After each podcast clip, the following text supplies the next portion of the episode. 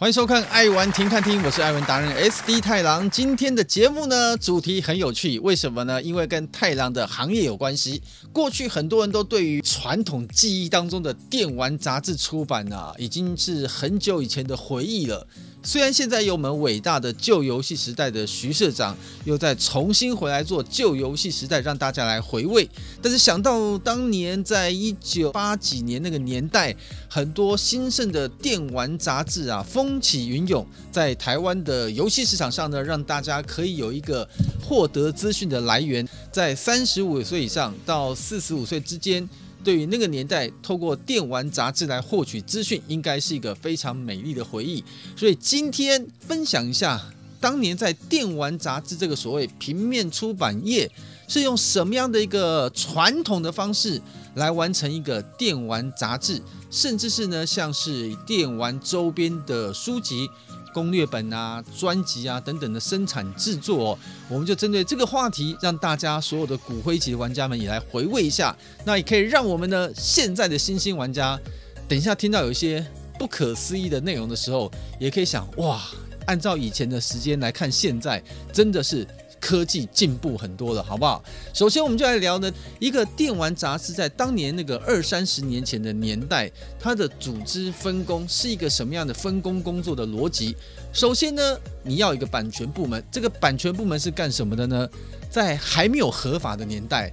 大家都努力向谁致敬，向谁致敬的年代哦，我们就要很多来源的管道。不管我来源呢，可能一不一定是完全合法授权的，总是要一个这个版权部门在维护呢相关的事项，因为你还有一些可能是自己台湾原创的内容，你会有一些像作译者版权的规范，所以这个版权单位呢，当时对于这个杂志内容的版权所属啊，它就会有一些相关的规范。那当然到了后面呢，大家正式跟海外拿授权。资料可以引用的年代，这个版权部门就是因为有外语的能力，通常像当时太郎任职的这个尖端出版社，可以说是台湾游戏杂志，尤其是家用电视游戏杂志的先驱啊。后来呢，就跟日本像法米通啊这些大型的公司合作，做了他们中文版的合法发行的相关杂志之后，这个版权单位呢就要每天。跟我们这个日本那边面一直来沟通，取得资源，取得授权。针对当时从这个还没有版权不明的年代，到大家走向合法的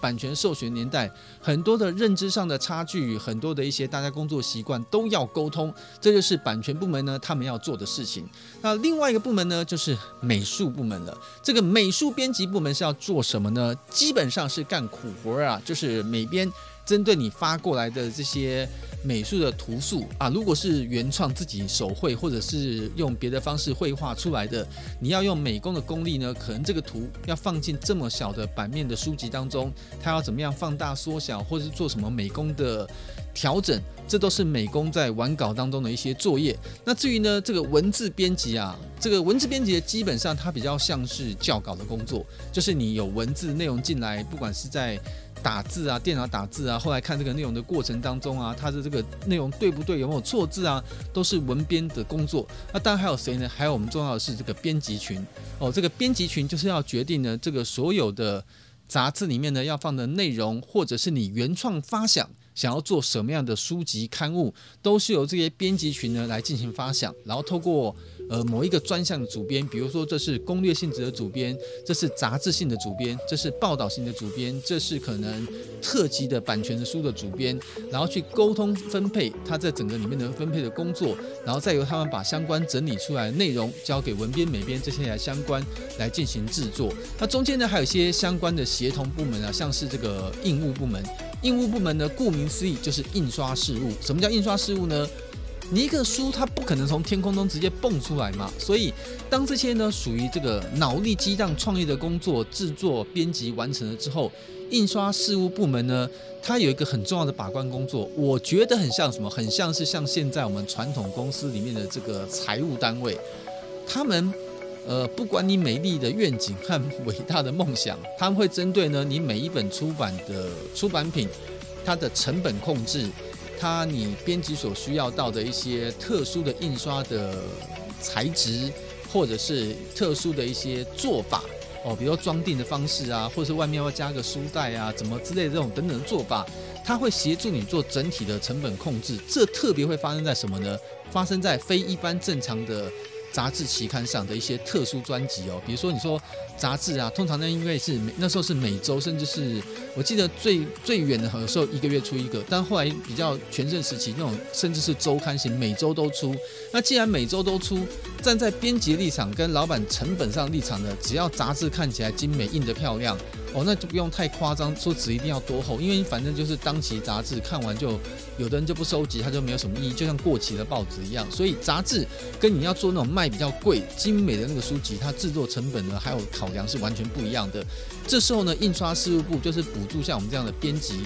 哦，你总不能每一本书都烫金又烫银，还带消光，还在加雾面光，装装很多的特别的设计。那这样的话，可能成本跟你的卖价起来，再照上通路上折扣，你不见得能回本。所以印刷事务部门有时候也是一个非常非常重要的工作。基本上的编辑分工啊，在我们那个年代哦，其实这个所谓的一个电玩杂志或电玩出版书籍，就要透过这些相关部门的通力合作，它才可以完成正确的基本架构。有了一个基本编辑的群组了，来进行工作的分配之后，当然接下来就要看看呢，你的内容要放什么内容，因为不可能放白纸嘛，对不对？你要卖东西，就里面要装内容，那内容总有来源，对不对？它不可能从凭空生出来。在过去那个电玩杂志那个编辑的年代呢，内容的来源有几个管道。第一个，这个内容管道呢，有厂商的新闻资料资讯，当年都没有什么 Internet 网络哦，那个资讯来源有时候。就要靠快递寄寄送资料，比如说厂商有一些新的游戏的说明、新闻稿、图片，有的时候是叫快递。那个年代快递很流行，不像现在有 email、有网络，很多资料变成电子档案就直接 mail 过来了哦。所以那时候快递生意非常好，有时候常常一个，比如 Sega 要发新闻稿，他要准备一些行录啊、资料文件啊，就会快递到出版社给我们编辑群说，哎。麻烦这个杂志帮忙报道一下，这是我们要开的什么新的主题乐园？里面现在预先给你拍照片是长这个样子，所以呢，希望开幕的时候杂志帮忙报道一下，多找一些客人来哦。这就是属于厂商会提供这个新闻资料。另外还有什么呢？还有就是属于像现场活动的采访，比如说台北国际电玩展是一个很大的展览，那我们都对于这种跟电玩啊、漫画、卡通这相关的一些活动，是属于杂志观众喜欢看的内容。所以一旦有这种展览发生的时候，我们这个属于外部的这个编辑群或采访小编，就会到这些地方去直接取材哦，把这些东西啊、资料啊、拍啊回来啊，然后再做些编辑啊、手写稿的报道啊等等，变成了在杂志里面比较属于有时效性的报道内容，这也属于自己采访的部分。另外呢，还有一些属于像外部媒体的引用，诶，这几个字听起来，嗯，就很有玄机。外部媒体的引用。在当年那个年代哦，就是一切都混沌未明的时候，外部媒体怎么引用呢？当时可能就是比如说有出日本的电玩杂志，日本当时有非常多的电玩杂志，我们刚好看到他那个电玩杂志的报道，哪些内容呢是非常有吸引力的、有张力的，我们可能就会有一些可以形塑这些内容的一些示意性的图片。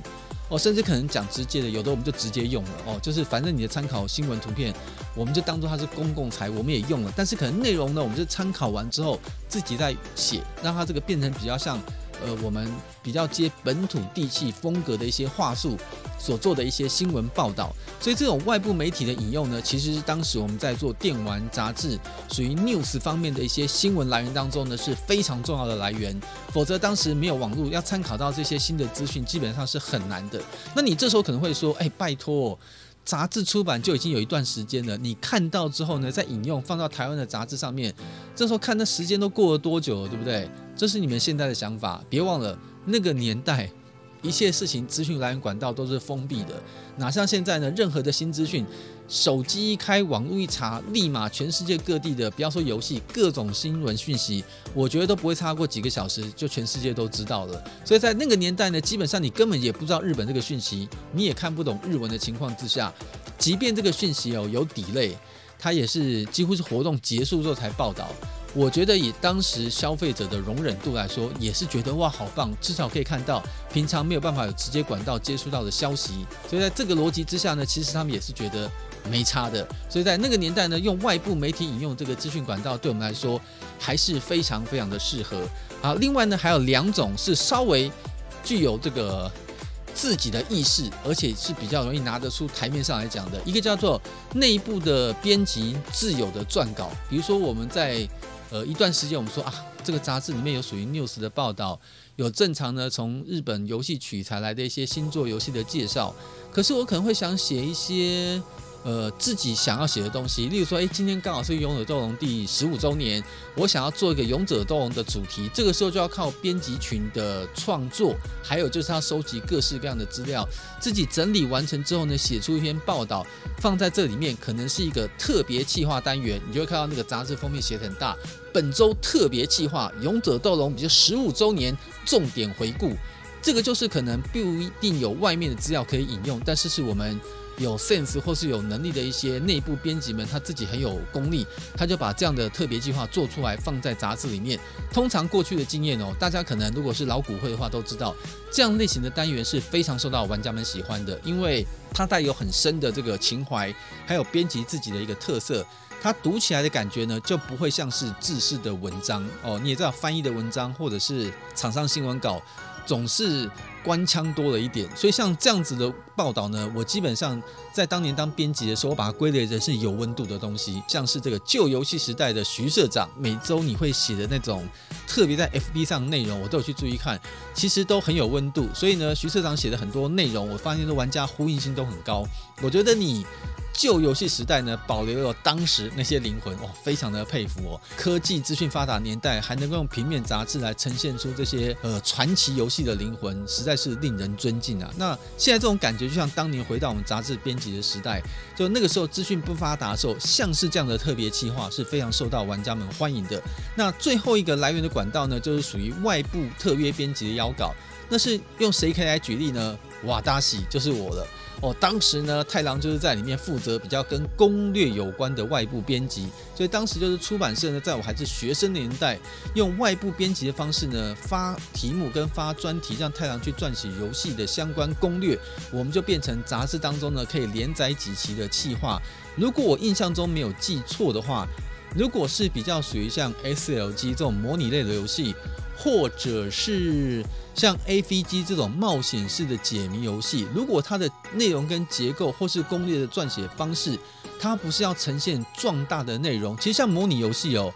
当年很多一般简单的红白机的游戏，我记得像写过《独眼龙震东》，写过像这个《信长的野望》，很多游戏它基本上是在指令的操作上做详细做说明，然后再针对游戏的一些战法上提供一些心得。基本上它不能算是攻略，它更像是一个呢战情准备式的情报分享。像像这样的一个专题哦，通常是一期杂志的特殊专题的单元就已经可以连载完了。可如果是内容比较大的，它可能就会分成上集、下集哦，就跟常常古代天桥下说书一样哦。这个要赚大家更多的钱，让大家来买我的杂志或者来听我的这个说书的相声，当然可以拆成上下两集。当年在做杂志连载的时候呢，我印象中真的没记错的话，曾经有几个比较长篇的攻略，它不是出单行本的，就是一本完整的攻略本的。我记得曾经分过上中下三集，但是大家不要去批评，这不是呢。做杂志出版社没有良心，是因为我们玩的时候呢，我们也有进度，我们还没玩完嘛。可是呢，在前半段的过程当中，很多玩家可能还卡住了，所以我们才说，我们就陪着玩家一起往前玩。所以我们现在这么完整的攻略，我们已经前半段三分之一玩完了。我们在这期杂志当中就上篇，大家也可以在前面先跟着我们的进度走。当你在玩前篇的时候呢，我们中段内容也已经在制作完成当中。所以等到你玩到中段的时候呢，我们最后也已经破关，在最后一段把尾声的。攻略也呈现给你，这也是一种呢，我们为了赶时间，边写边玩，然后边刊载的方式。哦，当你有做这种做法的时候呢，在出版社应该比较少。我每天在做这种事，有个很恐惧的点，万一我最后没破关，或是万一玩到哪里我卡住了，前面两期都出了，我不就死了？跟大家讲，这个风险绝对有。我当时每一天都在担心这个事情。我只能说我运气好，在可参考的资源没有网络可以查哦，也没有什么人可以帮你的状况下，你会说为什么没有人可以帮你？因为太郎当时在出版社呢，有些的攻略是原厂有资源的，所以甚至是在游戏没有发行前，出版社就先拿到了游戏的卡带，当然会签保密合约，不可以流到市面上去。你想想看，第一产品都还没发行，外面媒体都还没报道，我去找鬼去参考，不可能有东西可以参考，所以这个时候。只能自食其力，所以我每天都求神拜佛，希望不要碰到某个卡关的地方，否则我要问谁？难道叫我去问宫本茂吗？他又不会告诉你答案。所以呢，我只能说刚好没有碰到我没有破的游戏，也没有没破的游戏，所以我运气好。所以在这几个管道来源当中呢，就是我们所谓你一个看到的。电玩的杂志或是专题的出版品，在编辑在创造的时候呢，它可能的来源管道有了整个外部来源的过程，现在开始要正式进行到制作出版品的过程了。那它这也有一个完整的流程。第一个步骤呢，最简单的方式呢，我们要先经过制前会议，就是制作书籍的事前准备会议。这时候呢，要准备一份单子哦，那个时候是印刷出来影印机，然后手写完之后再印刷分给各个编辑单位，叫做落版单。什么叫落版单呢？这个落版单不是关落音啊。是，你要把这期总共不知道是多少页杂志，可能是通常那个时候最常做是一百二十八页，你要做一百二十八页的杂志，那每一页的杂志呢，单页起，因为当时候会有左翻或者右翻，看你是哪边开头，所以你要看你这个左翻页、右翻页，它会牵扯到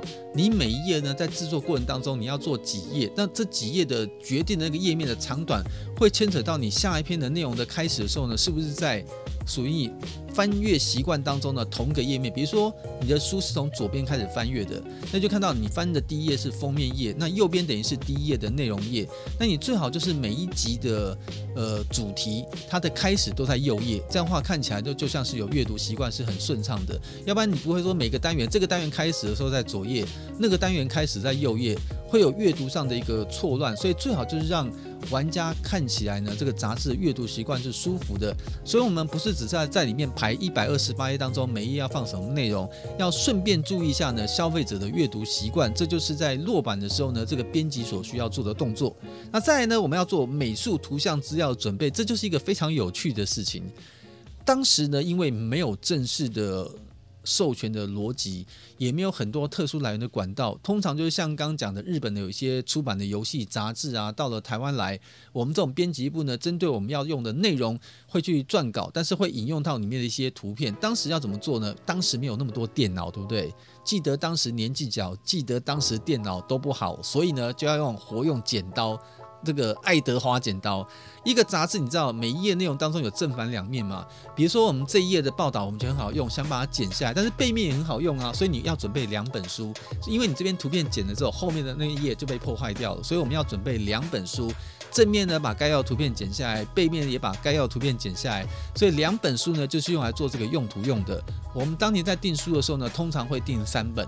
哦，两本是拿来做剪辑用的，另外一本呢是留存用的，当然也是救命用的。万一不小心剪错图的时候，那一本备用的版面还可以把图片拿出来用。所以这个东西的工作大家要分配好啊，要不然的话，如果编辑没有把工作分配好，说，哎，今天比如一到二十页是你准备，我是准备二十一到三十页，结果大家在弄的时候呢搞错，大家都同时去剪同页，那就两本书呢都剪了同页，后面就没有的备援了。哦，那是很恐怖的事情。所以这个当你落版。结束之后呢，在编辑的工作、美术图像的准备的时候，工作要特别扎实，否则一不小心那个图片就被破坏掉。因为当时没有电脑，都只用传统的剪辑方式。然后我们在剪辑的时候呢，我们就会用那种方格纸，比较厚的像卡纸那种方格纸，上面再贴一个描图纸，就那种透明的描图纸。然后在呃文字的时候呢，会把图片贴在这个描图纸的下面，然后呢再把描图纸上面呢贴的是文字。然后那文字是谁负责呢？文编的工作。我们那时候在做文字的时候，没有像现在可以用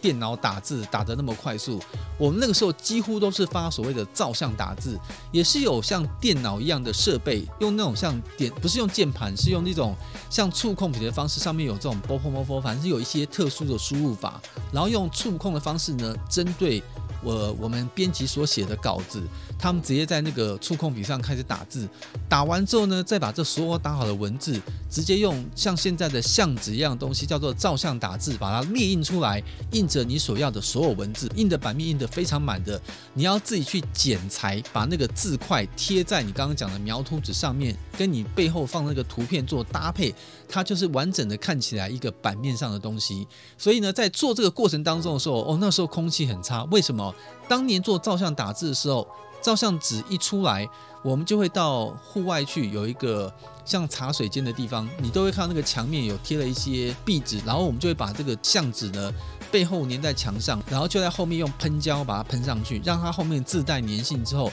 把这个喷胶完的这个相纸呢拿回去给美工，让他开始做刀片。切割的工作，把每一块每一块的字块割下来。再搭配它对应的图片，分别贴在刚刚讲的描图纸跟那个后面的方格纸上面，才会看起来像是一个完整一个页面的版面。这就是它后面的工作。那当你把这两个工作都完成了之后，文编呢在进行校稿的时候呢，他就会去看一下这个文字所对照的内容有没有打错字，或者是这个文字它所搭配的图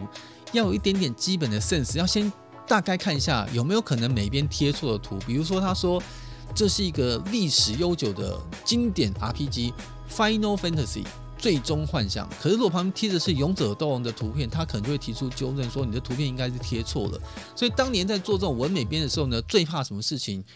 怕来上班的人他真的就是文美编，跟游戏的行业有点距离，这个时候就会常常出现。讲意思啊，如果你今天找个不玩电玩的人来，你就算是写的很清楚，是勇者斗恶龙，然后你旁边呢硬放着一个鸟山明的七龙珠，我想可能他也不知道在哪里错，因为对他来说他都不懂这些东西。所以当年在用编辑的时候，如果有本身自己也有玩游戏，那在公司的录取上面当然是对你是比较有利的。那经过刚刚讲的美工的排版，然后文字编辑都处理完了之后。然后呢，再来进行相关的审稿啊、校正，确定没有问题，就会叫印刷厂到公司来接稿。什么是接稿呢？不是跪在地上接圣旨哦，都是一个一张张，比如说你今天一百二十八页，你就看到一百二十八页做出来的样稿堆起来，根本没有电脑这件事情。然后让他们一页来跟你清点接稿，接稿回去之后呢，针对上面所贴的文字，它会在印刷厂做成字版。文字的版面，图片的那个版面也会变成一个图版，然后就变图版跟文字版呢，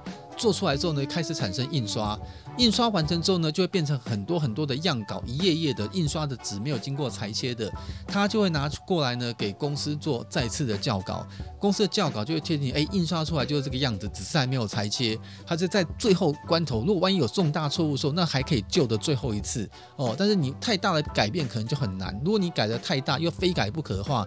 那个文版跟那个图版可能要重做，那费用就要增加，因为是你们造成的。如果有很多重要的东西发生，例如说厂商临时抽稿，我就不上了，或是我们重大刊载错了某个东西，那是非拿走不可，那就只好花钱去处理这个事情了。如果一切都顺利，在那个印刷厂拿过来给你看，你也校正完之后，他会再把校正完的东西再给你二次校正，确定这就是你调校完之后没有问题的版本。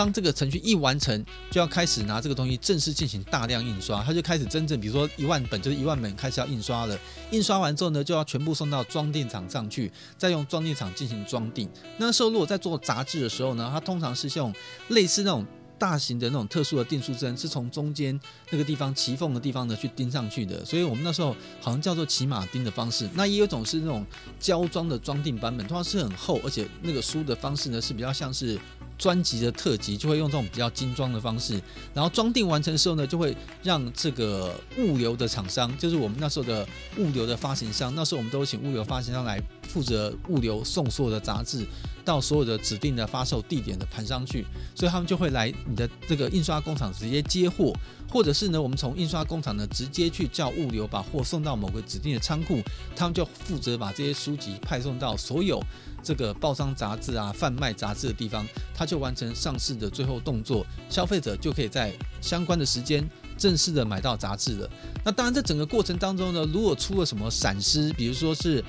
装订厂出了问题，或者是我们交稿产生的麻烦，或者是在印刷过程当中出现了什么状况，这都有可能会造成杂志发行的延期。尤其在那个年代呢，其实卖杂志是一个很很爽的事，因为那个时候没有什么资讯管道，所以卖杂志卖得好的时候呢，每一周所出版这个杂志都是一两万本啊，我可能甚至还更高，那都是一个非常好的。销售跟消费玩家互动的模式，所以在当年这个年代，透过这样一个编辑排版到发行，其实它算是有一段，我认为应该有五到十年的黄金时期啊，都是在出版业当中非常盛行的电玩杂志能够起飞的非常重要的原因。既然杂志内容都看到了，那当然呢，要看到杂志里面，毕竟叫电玩杂志里面最重要一件事情，也是今天节目当中呢，大家很想听到的主题，也是我特别要澄清的。你卖够卡，不要再把很多事情算在我头上哦。我没有要推责任，我只是说很多事情有时空背景的因素，那是时代的记忆，你也别批评了。就是什么呢？就是游戏产品名称的命名哦，这个很重要。当年谁决定名称？我不瞒你说，当年很多的代理商，什么任天堂啊，那时候很多代理商，他们很多的游戏的名称的命名，甚至是直接采用我们游戏杂志直接命名的结果，因为我们那时候可能提前知道很多游戏几月份之后要发行，我们为了要报道它，我们当然要提前把它定中英文名称嘛，或者中日文名称，所以这个中文命名就非常非常的重要。如果你的游戏名称，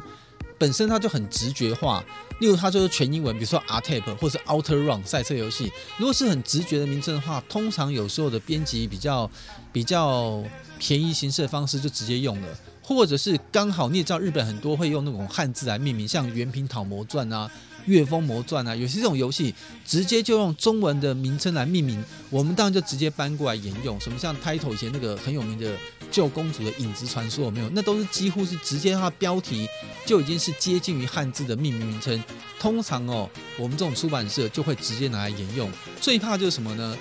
它是用这个日本人可以理解的日文去形容一种状态的名称，这个时候就必须要让你自己来解读了。那你也知道吗？有时候做编辑出版的，有时候工作量很大，产品名称那么多，我总不可能每一个都跑去问日文部门或者编辑部门或翻译部门说这个名字要怎么取。而且我讲句认真的，即便外文能力很好的，跟他能不能取出绝对好的游戏名称，其实是两件事。比如说你也知道，看到很多有时候电影的名称，他可能取的是这个感觉，但事实上跟很多的中文名称翻出来的那种关系可能有点。落差，所以我觉得在这种情况之下啊，曾经有个经典，大家有看过以前汤姆克鲁斯的出道电影《捍卫战士》Top Gun，对不对？如果按照 Top Gun 的英文字义直接来翻的话，绝对不会是捍卫战士，好大的枪，对不对？所以我才说，你去问了一个不太懂游戏或者是取名字这种过程当中。没有什么爱的人，你问他这种翻译有基本上我觉得参考价值不大。所以后来呢，编辑部就养成一个习惯，小孩子才去问人家自己取，双手力量大，每人必备日文字典加英文字典。有时候我们就自己去翻，自己去查。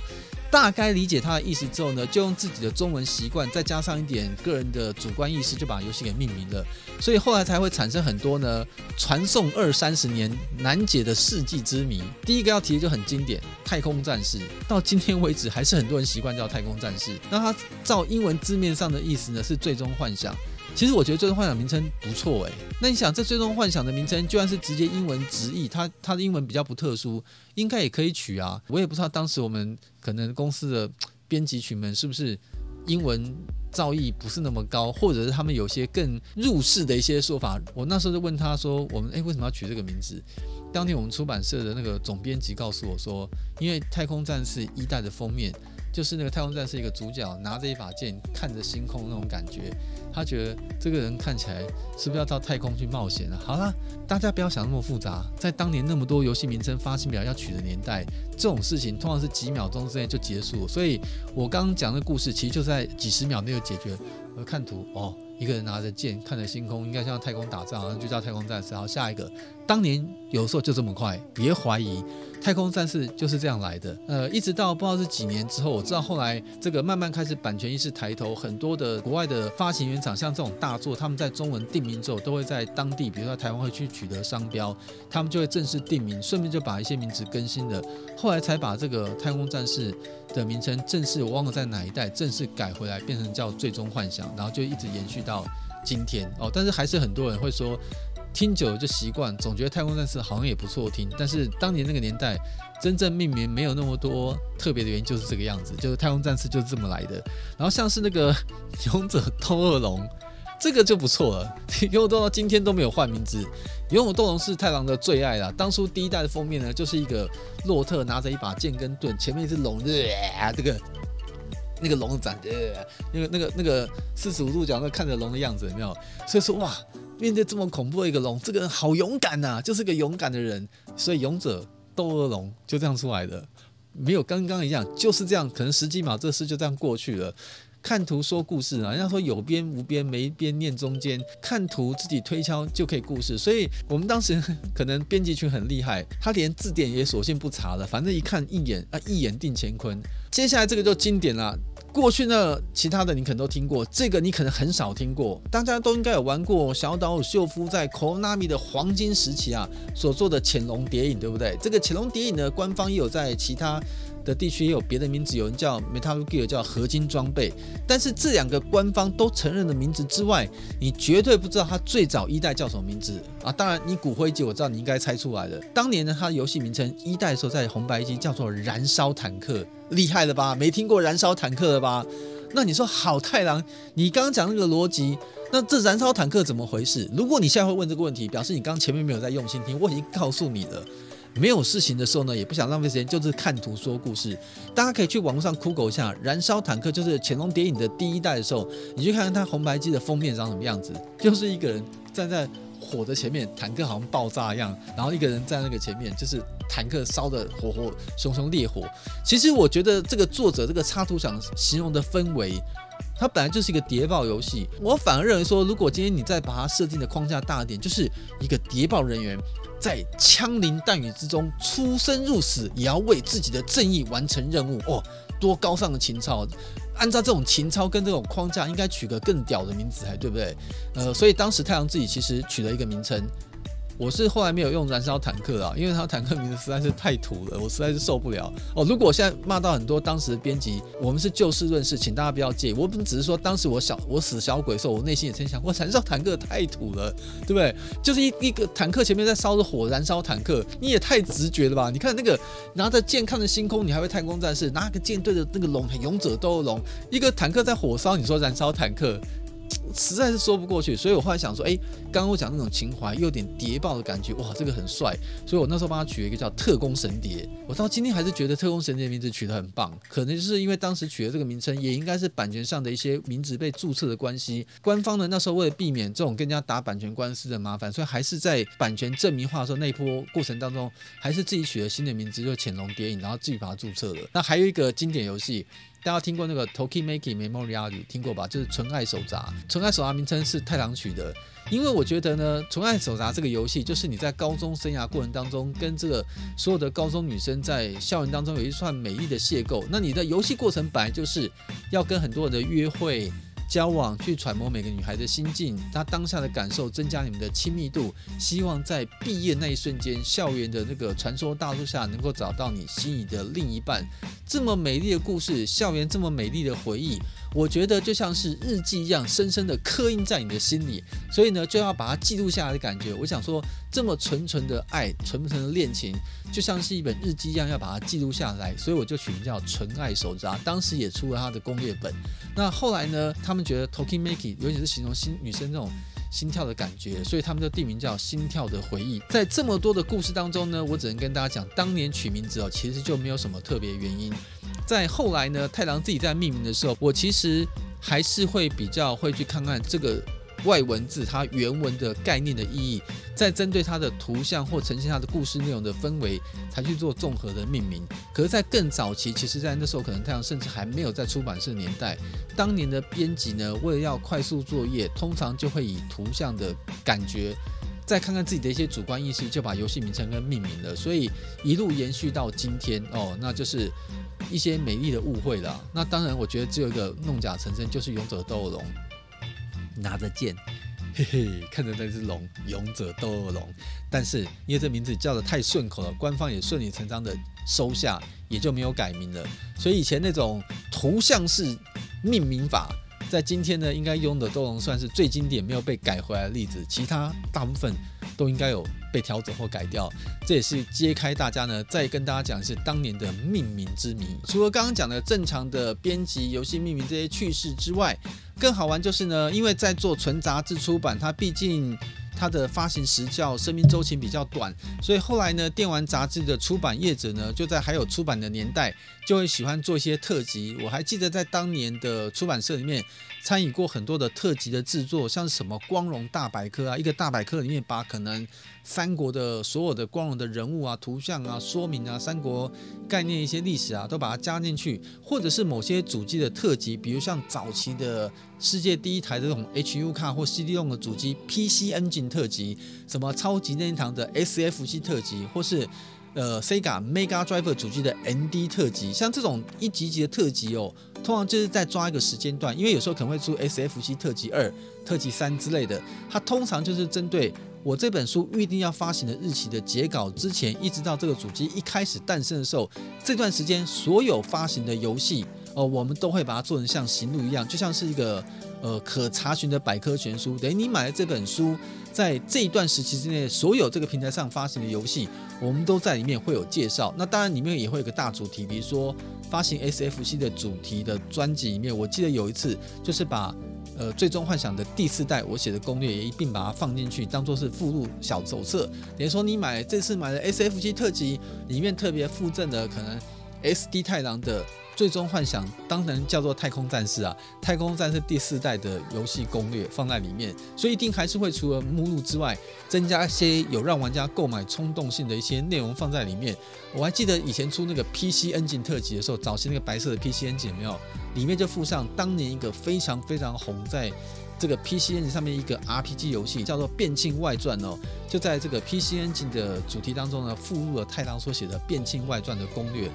我还记得当年很有趣，当年听说来不及制版，所以呢，太郎当时的手写稿嘛。画的那个地图跟情况，他们是直接呢把那个图直接整个剪下来，直接贴上去，直接去印刷，所以他没有经过重新的制作，所以可以看出原来太郎画的那些纹路，所以来推出像这种特别的专辑。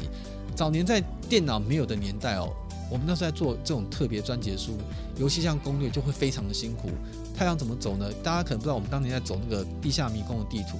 太郎有一个变态的习惯，只要有洞我就想钻，我就想把每一个地图都走得干干净净，有宝箱就把它开得干干净净，有任何的陷阱然后乱七八糟都帮你写得清清楚楚，让消费者在看太郎所写的攻略的时候，一个地图展开，知道今天地洞长得这个样子，他主观就可以判断这个地图当中。我就只去这四个地方，把该拿的拿一拿，这层楼就可以离开了。所以我那时候在画的时候呢，就会用草稿拿一笔一笔的这样画，拿着笔啊纸啊这样描啊描，然后画完之后呢，整体把它逻辑弄对了之后，再把它整个草稿画的地图，再找时间把它腾成正式的稿纸上的图，然后把它画得更精美一点点，让这个地图呢可以呈现给所有的读者来看。所以有时候